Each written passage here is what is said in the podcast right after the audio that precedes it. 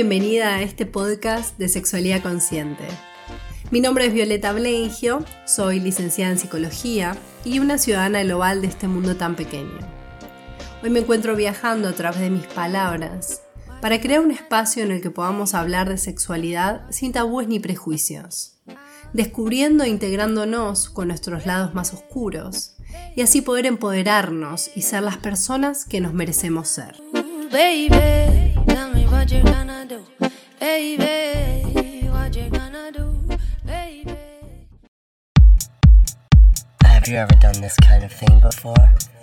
¿Alguna vez hiciste algo como esto? Baby, siempre actúas así de tímido. ¿Qué necesito decir para poner mis manos en tus muslos? Di tu precio. ¿Puedo entrar en tu mente? ¿Cuánto sale comprar algo de tu tiempo? Estrangúlame. Pero por favor, no tan fuerte. La sensibilidad es clave y la clave está en mi corazón. Enciérrame. Las mentes sucias piensan igual. ¿Puedo ser tu esclavo personal? ¿Puedo ser tu esclavo personal? Baby, do you always act this shy? What do I need to say to get my hands on your thighs? Name your price. Can I come inside your mind? How much would it take to buy some of your time? Choke me up. But please, not so hard. Sensitivity is key, and the key is to my heart. Lock me up and throw that shit away. Dirty minds think alike. Can I be your personal slave? En el podcast de hoy voy a hacer una introducción y te voy a acercar al mundo de las prácticas del BDSM, un universo infinito de deseos eróticos. El BDSM no es una práctica sexual, sino un conjunto de modalidades eróticas o sexualidades alternativas, a las cuales comúnmente llamamos o podemos conocer bajo el nombre de bondage, disciplina, dominación, sumisión, sadismo y masoquismo. Me encanta abrir mi cajita de temas tabú llenos de oscuridad y de prejuicios e ir sacando para que vayamos naturalizando estas cuestiones que están tan en boga hoy en día y que no son más algo para ocultar. Un mundo que te va a transportar a un espacio único de emociones y experiencias que como siempre te van a ayudar a conocerte mejor, a explorarte, entender cuáles son tus límites, cuál es tu alcance y cuáles son los lugares que aún no exploraste después de tantos años, después de tantas relaciones frustradas o buenas o positivas. A veces uno se encuentra maduro ya creyendo que sabe todo y se mira para atrás y dice, wow, esto de repente me gusta. Y es porque estamos constantemente cambiando. Toda la vida, nuestra cabeza, nuestro cuerpo, nuestra forma de ser y nuestra sexualidad se va desarrollando. Y obviamente no nos gustan ni queremos las mismas cosas hoy que hace 10 años o que dentro de 20 años. Y la sexualidad, por suerte, es algo que siempre, siempre se va mejorando y que nos va llevando a puertos mejores de placer, de entendernos, de aceptar nuestros cuerpos, de aceptar nuestros gustos, nuestros placeres, entender que somos esas personas y poder pararnos y decir, hoy yo soy esto. ¿Te gusta, no te gusta? No importa, yo me acepto. Entonces no necesito la aceptación de los demás. ¿Sos de las personas que les gusta dar o recibir una buena nalgada. Te estremece la sensación de unas uñas recorriéndote por la espalda, rajuneándote, clavándose en diferentes partes de tu cuerpo o te morís de ganas de ser quien está perpetrando esas uñas en el cuerpo de alguien más. El podcast de hoy está pensado para que entiendas que el BDSM está mucho más cerca del erotismo que del sexo. para que deconstruyas esa idea que tenés en la cabecita de que la sensación y la única sensación que representa al BDSM es el dolor, cuando en realidad es una práctica que va mucho más allá de eso, que tiene que ver con el juego de roles, de poder, de posiciones. Y para que no te olvides que cuando hablamos de sexualidad, no estamos hablando solamente de sexo.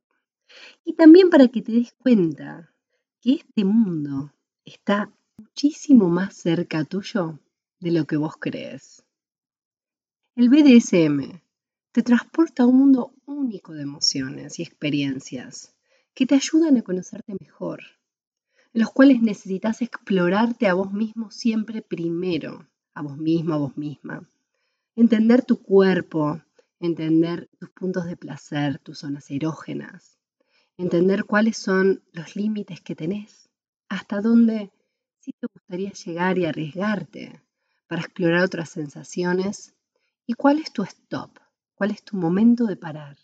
Este tipo de prácticas, cuando son desarrolladas con un otro una otra, siempre favorece la comunicación. Hablar es fundamental para explicar lo que a uno le gusta y lo que a uno no. Voy a desarrollar en qué constan, cuáles son los acuerdos, cómo se basan. Lo importante es entender que son muy interesantes para romper una rutina en una pareja, en una relación, para que despierte la imaginación, la creatividad y para que favorezca la confianza mutua también. Es una práctica que permite descubrir nuevas fuentes de placer y excitación. Hay que perderle el miedo, como digo siempre. Hay que perder el miedo a aceptarse, a conocerse y a abrazar todas esas fantasías y lados ocultos están adentro nuestro y que por más que los reprimamos o no querramos escucharlos, están ahí, latiendo.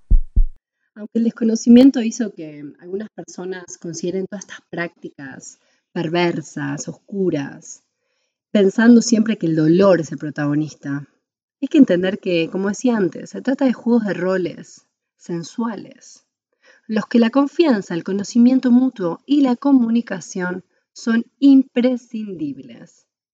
Así que hoy voy a estar desarrollando todos estos conceptos, cuáles son las reglas básicas, para que entiendas que están muy lejos también de ser algo libertino, de libre acción, porque en realidad hay normas muy claras y acuerdos establecidos previamente, explícita o implícitamente.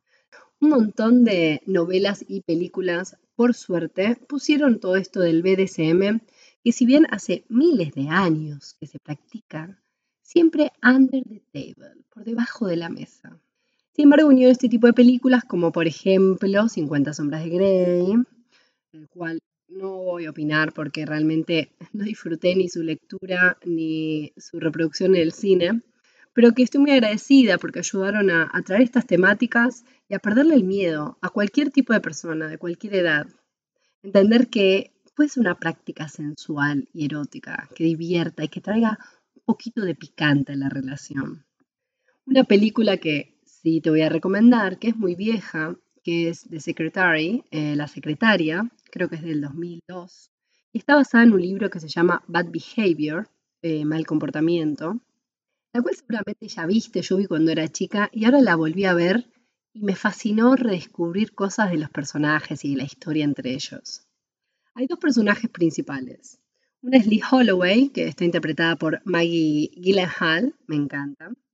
Y es una joven que después de haber tenido, ella está muy verde, después de haber tenido como una crisis tremenda emocional, termina en una institución psiquiátrica. La historia es ella volviendo a la casa familiar con la necesidad de conseguir un trabajo, aprende a mecanografiar y consigue un trabajo como secretaria. Lo que más me gusta de este bombón de personaje es lo atormentada que se muestra a veces en ciertos momentos, pero también cómo va creciendo a lo largo de la película. Ella empieza a trabajar para un excéntrico abogado que se llama Edward Gray, que está interpretado por James Spader. Me encanta también el desarrollo de personaje que hace. Le contrata como secretaria a pesar de que no tiene experiencia. Y a partir de ahí es increíble la relación que se establece entre ellos él se impone sobre ella con una autoridad incuestionable. Y en esta relación que comienzan a forjar entre ellos, sin saberlo desde un principio, con este carácter BDSM o sadomasoquista, o con estos roles de poder donde uno ejerce sobre el otro, él comienza a inferirle castigos por cosas que ella hace mal y a su sorpresa, a ella le gustan los castigos. Y así comienza a desarrollarse esta relación y esta película, que la verdad es que no te quiero espolear, pero lo que a mí más interesante me resulta es cómo ella comienza a desafiarlo en su rol de sumisa, a equivocarse a propósito, a dejarle cucarachas en el escritorio, a hacer las cosas mal, para llamar su atención y que él la castigue cada vez más. Ella comienza a fortalecerse en un personaje que al principio era muy frágil y muy verde, y cómo él también muestra em, la vergüenza y la poca aceptación que tiene sobre su manera de ser o sus fantasías o su manera de conectarse con su sexualidad. Interesantísima, mírenla, porque además es una excelente manera de graficar esto que hablo del BDSM.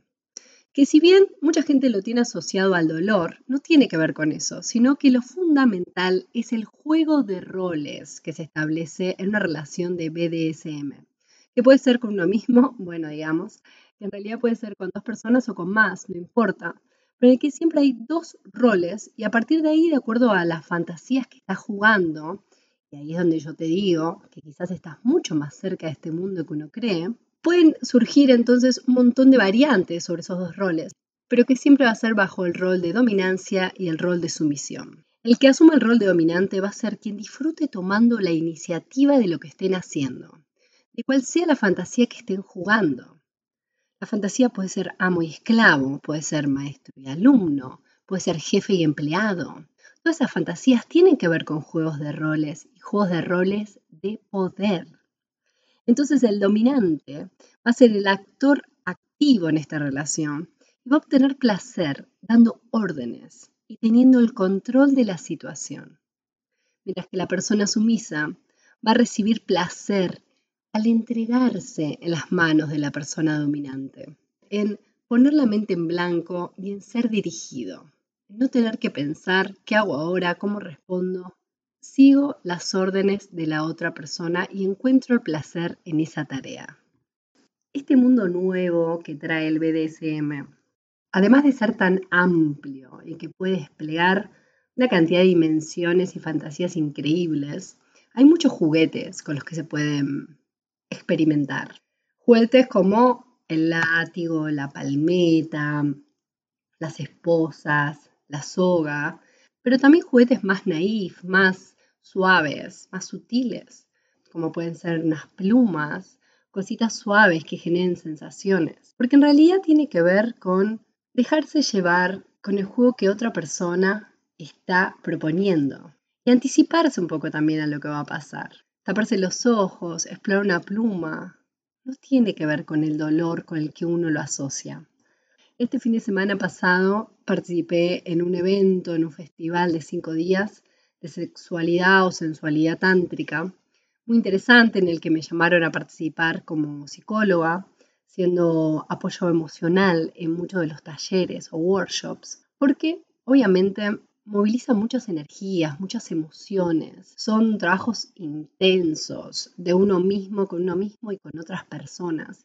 Y a veces derivan en angustia, en ansiedad. No es fácil conectarse con la sexualidad, con uno mismo, con esas fantasías y deseos que son difíciles de abrazar y de aceptar. Todos estos talleres y estos festivales son obviamente no convencionales. Sacate de la cabeza la idea academicista de un taller de todos sentados tomando nota para nada. La verdad es que estuvo muy interesante. Y uno de los talleres que más me gustó fue el último que hice, en el que participé como psicóloga también, en el que ejemplificaban cómo llevar a cabo una relación o un encuentro BDSM. En este festival de sexualidad tántrica había muchísimos talleres de sumisión y dominancia, de aprender a marcar los límites, conceptos que ahora voy a desarrollar, y también de sadomasoquismo y de jugar con estos elementos. El otro día escuchaba a un sexólogo que mm, comparaba lo que es el sexo tántrico con el sexo de BDSM, que quizás en nuestros imaginarios son totalmente opuestos, pero en realidad está mucho más cerca de lo que uno cree. El sexo tántrico principalmente tiene que ver con conectar con las energías internas, con conectarse con uno mismo, con ser consciente de lo que a uno le está pasando, de la respiración, del momento presente, de grandes rasgos. Y el BDSM en la práctica también tiene que ver con estar absolutamente presente en la tarea de lo que uno está haciendo, en entregarse a la conexión con el otro, en prestar atención a la energía, a los límites. No lo quiero desarrollar ahora para no irme de tema. Pero bueno, la cuestión es que sí, había un montón de talleres sobre sexualidad consciente. Y ahí me llamaban para participar en este. Entonces había una dominatrix y una sumisa. Ellas dos eran las que estaban contando y explicando acerca de los fundamentos básicos del BDSM y los que después hicieron una demostración. Yo, como psicólogo participante, estamos hablando de talleres no convencionales, ¿verdad? Estaba con otra terapista en el fondo, atrás de ellas, haciendo una demostración mientras ellas hablaban. Entonces yo estaba como una gatita en cuatro patas con un leash en mi cuello, haciendo demostraciones de una pluma que pasaba por mi cuerpo, de látigos, de diferentes instrumentos que se podían utilizar.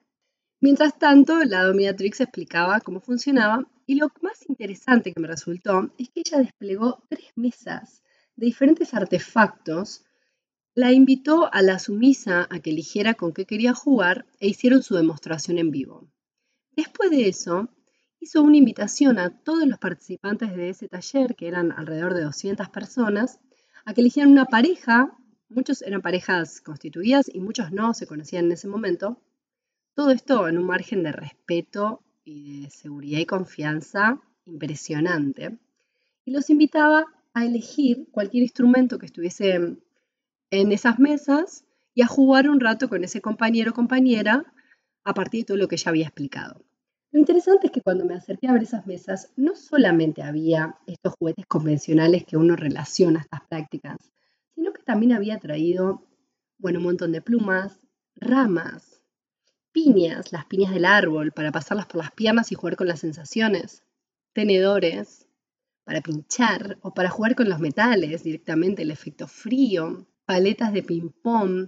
Había un látigo que me encantó, que no era látigo, que tenía tiras de cuero de conejo y que era solamente suavecito, etcétera, etcétera, lo que se te pueda ocurrir en la imaginación. Y con esto lo que quiero decir es que no necesitamos ir a un sex shop o a lugares a comprar específicamente todo de cuero negro, de látex, de fetiche, porque hay diferentes instrumentos que podemos utilizar en nuestra casa para jugar con diferentes fantasías, explorando diferentes sensaciones, como pueden ser las cosquillas, la suavidad, los mimos. No solamente tenemos que ir a lo duro y a lo fuerte y a lo golpear, a veces solamente una cinta en las manos. Hay muchísimas maneras de jugar con esto y es el placer de saberse dominado por otra persona o el placer de saber que esa persona va a hacer todo lo que uno diga. Esos son los juegos de roles. La gente se encantó, agarraron los objetos más exóticos y todos empezaron a experimentar y fue realmente un taller increíble. Y lo estoy trayendo a colación para que pensemos en esto, en prácticas no convencionales, las cuales uno no necesita mucho más que la creatividad y la imaginación para poder jugar y adentrarse en ellas.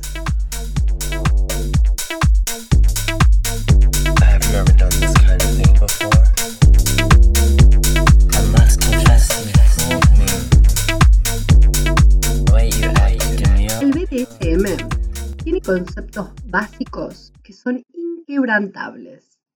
Tiene unos valores que son absolutamente reglas de oro, los cuales son que cada práctica que se realiza en el contexto del BDSM tienen que ser seguras, sensatas y consensuadas.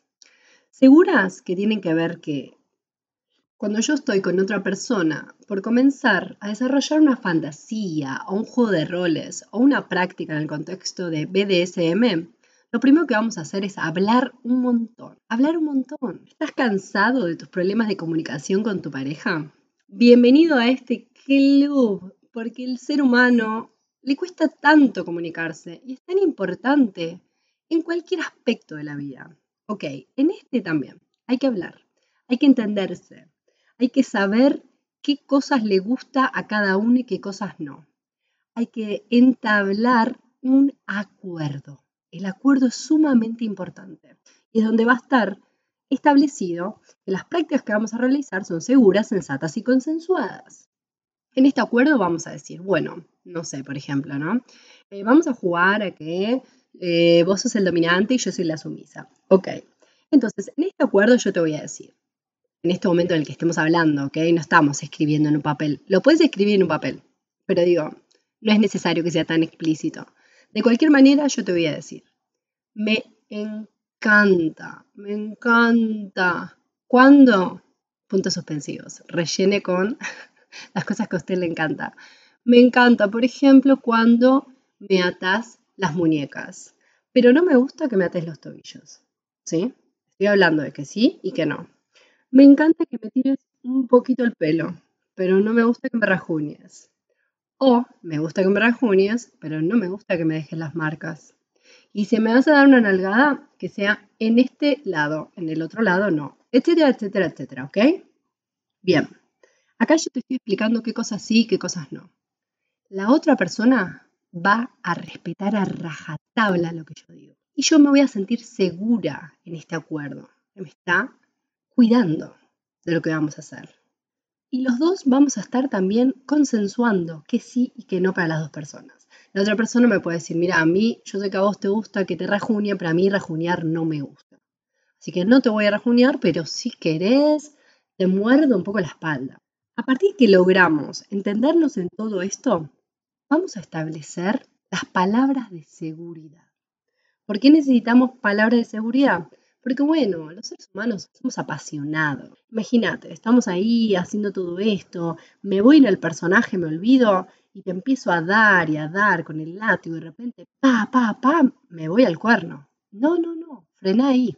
Hay un nivel de tolerancia que yo tengo a lo que quiero que vos me hagas. Entonces vamos a poner tres palabras de seguridad porque a veces uno se asusta con el rol del otro. A veces uno no entiende cuándo es un juego, se terminó el juego, o hacia dónde se está yendo eso, o ya no me gusta más lo que pensé que me gustaba. Eso es muy normal también. O pensé que me iba a gustar, pero la verdad es que no. Pero si estamos en el contexto del juego, en el que vos me haces todo lo que vos quieras y yo no puedo hacer nada, si te digo, no, para, para, para, vos vas a seguir con tu rol y tu juego de, no, no paro nada. Entonces, es importante que pongamos palabras para frenar y entender con claridad cuál es el límite de la práctica que estamos haciendo. Esto de la palabra de seguridad es un sistema de comunicaciones entre nosotros para entender cuándo se está jugando y cuándo llegamos al límite. Porque como decía, estas relaciones se producen en un acuerdo libre, pleno e informado y consensuado. A mí me gusta recomendar que usemos palabras que no tienen nada que ver con nuestra práctica sexual o lo que estamos haciendo.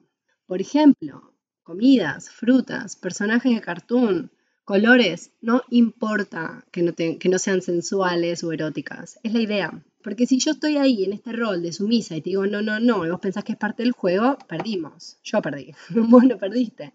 Pero si usamos, por ejemplo, colores, vamos a ir rápido a los colores del semáforo, por ejemplo, fácil, verde, rojo, amarillo. Entonces, estas palabras está bueno guiarlas durante la práctica incluso. No solamente esperar a que el otro las diga. Verde.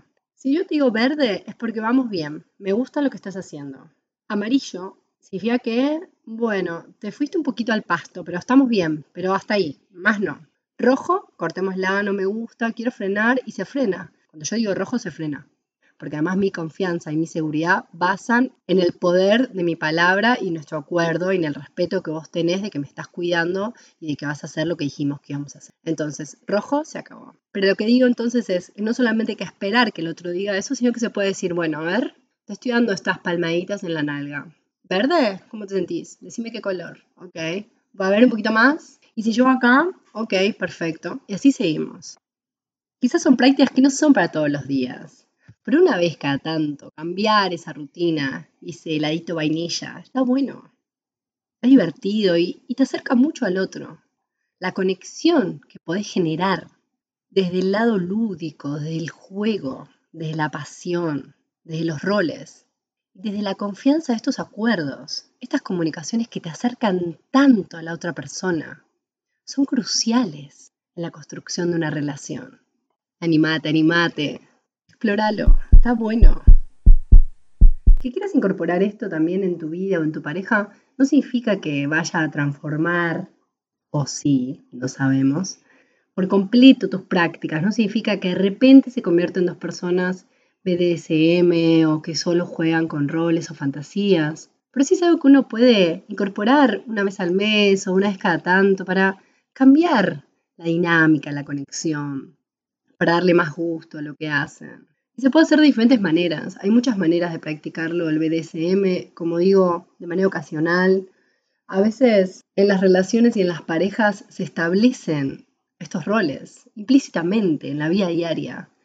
A veces es muy curioso que los roles que se dan en la cama son los opuestos a los que se ven en la vida diaria y está buenísimo poder cambiar y jugar un rato a no ser siempre el que tiene toda la responsabilidad de la familia o de las decisiones encima, ¿sí? Entro al cuarto y de repente, no sé, esta otra persona me va a dominar y me va a decir y hacer lo que esta persona quiera y yo no tengo que decidir más. Sacarse esa responsabilidad encima es o puede ser un alivio.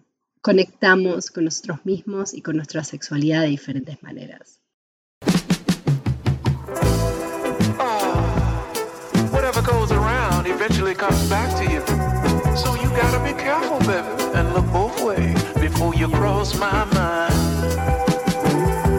No me quiero ir ni terminar este podcast sin hacer por lo menos una descripción de lo que son las sexualidades alternativas o estas seis modalidades eróticas que escriben al BDSM que te nombraba antes.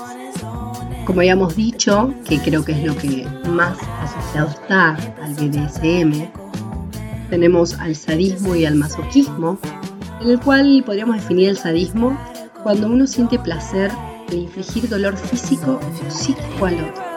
Atención que estas relaciones a veces pueden darse sin tocar físicamente a la otra persona. Los extremos pueden ser muchos, y a veces son un pellizcón y suavecito, pero da placer eso. Otra práctica alternativa es la disciplina y tiene que ver con las normas y los hábitos a las que se tiene que adaptar la persona que asume el rol de sumiso en su adiestramiento, y que puede incluir un montón de castigos. Otro era lo de la dominación y sumisión, como hablábamos. La dominación es el papel que desempeña quien toma control ante la otra persona, mientras que la sumisión va a ser el compañero de la persona dominante, que asume desde la completa libertad durante la sesión de placer ser sometido a la dominancia de la otra persona. Acá todos consensuamos lo que estamos haciendo. Y por último, una de las prácticas también muy populares del BDSM es el bondage. ¿Qué son las prácticas que consisten en atar o encadenar a una persona para inmovilizarla total o parcialmente. Me pregunto si escuchaste hablar del shibari, el arte japonés de la atadura erótica.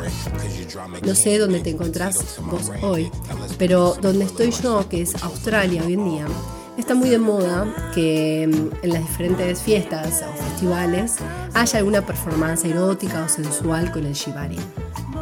El shibari sería una técnica que surge a partir de las ataduras que hacían hace miles y miles de años los samuráis y los militares japoneses para captar a sus prisioneros. Entonces es interesante cómo, de acuerdo a qué clase social pertenecías, era el tipo de atadura que se te iba a hacer. Años más tarde hay un artista llamado Ito Seiyu, que era un pintor, comienza a investigar todos los archivos que hay japoneses de hace miles y miles de años y empieza a reflejar en pinturas y empieza a mostrar y hacerle una asociación que tiene más que ver con lo erótico. A partir de ahí comienzan muchos fotógrafos a hacer puestas en escenas y se empieza a occidentalizar también, llega a todos lados del mundo y se empieza a asociar con lo que es el bondage o sadomasoquismo, digamos. Pero ¿por qué resulta erótico inmovilizar o restringir el movimiento? Para la persona atada, el efecto es en parte físico la presión de las cuerdas sobre diferentes puntos sensibles, sobre diferentes zonas erógenas, el roce que puede ser suave o que puede ser áspero, según el tipo de cuerda. Ya sencillamente el ruido de la cuerda, anticiparte a lo que el otro va a hacer y que uno va a, en esa posición de sumiso, digamos, estar completamente entregado a la voluntad de la otra persona. Pero también cuando están en una suspensión, que a veces quiero decir con suspensión, los atan y los cuelgan, pero también esta adrenalina de sentirte indefenso, a la merced de la otra persona, del atador, frente también a la relajación y la confianza, de saberse en buenas manos, de saber que la otra persona te está cuidando, no estás corriendo peligro. Estamos los dos compartiendo un buen momento erótico juntos, sensual. Uno puede librarse o salir de esa situación o de cualquier responsabilidad o vergüenza que sienta cuando quiera. Ni hablar de que en este arte de atado japonés entra en juego eh, lo estético, porque la disposición de las cuerdas van a realzar diferentes partes de la persona atada, la contorsión de los cuerpos, las manos van atrás, van adelante, van arriba, van abajo. Google el Shibari eh, y véanlo también con ojos de arte estético, arte erótico. Lo que quiero hacer con este podcast y mi objetivo es que dejemos de pensar en esto como algo oscuro de gente enferma. No, no están enfermos, nadie está enfermo.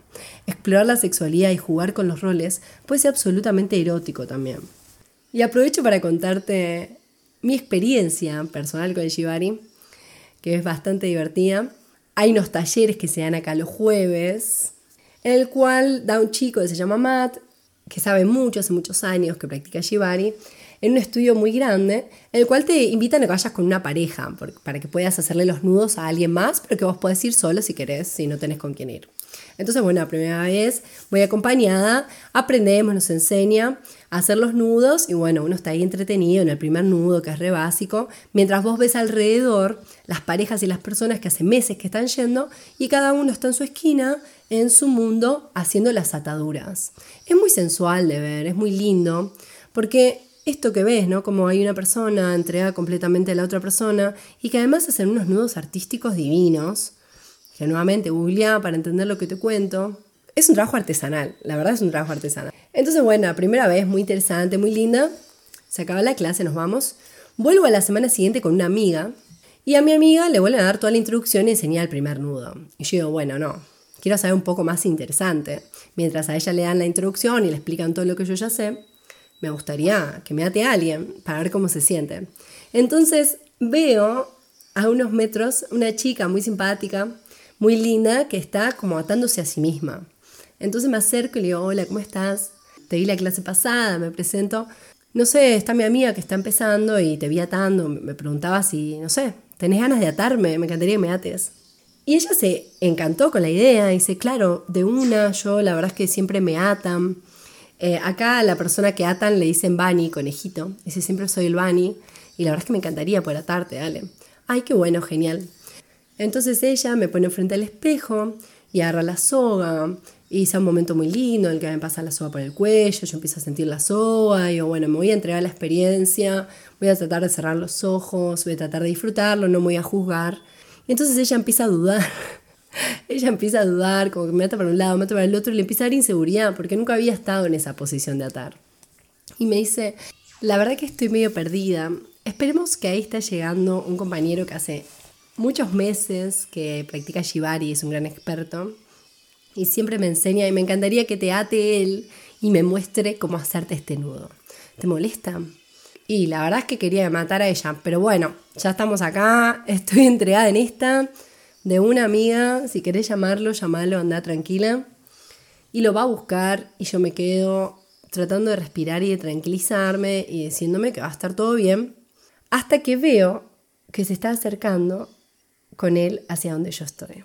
Él me mira, yo lo miro, los dos nos reconocemos, nos saludamos y ella dice, ah, se conocen, a lo que nosotros confirmamos, sí, él es mi jefe, mi jefe.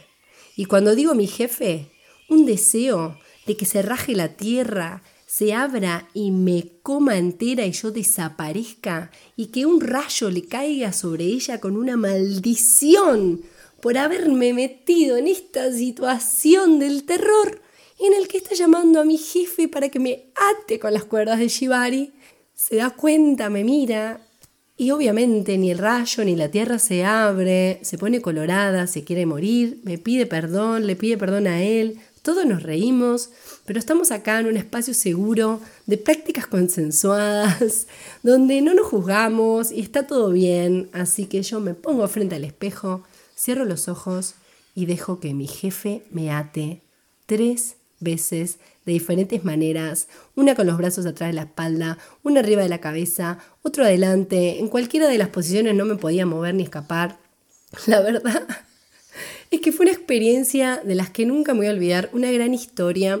Sí, lo disfruté y en algunos momentos pude concentrarme y dejar que el sonido de la cuerda y la práctica y entregarme, pero realmente estaba absolutamente conflictuada por nuestra relación laboral y porque a veces uno hay cuestiones de su intimidad que las quiere dejar en su intimidad y no tiene ganas de exponer toda su vida personal y su contexto. Lo digo por mí, lo digo por él, que también hace ya seis meses que estaba practicando Shibari y no tenía por qué querer que la empleada se enterara. En fin, a eso voy con que son prácticas que están buenas, siempre que te sientas seguro, siempre te sientas en un espacio consensuado. A mí acá nadie me obligó, yo pude haber dicho que no. La verdad que sentí que estaba ahí, sentí un poco la presión, me sentí un poco tonta, dije, no, bueno, vamos, me, me dejo llevar. No la pasé mal tampoco, pero te voy a decir que, bueno, por este conflicto interno ni me dejé llevar, ni sentí fantasías, ni me sentí en ninguna posición erótica, para nada.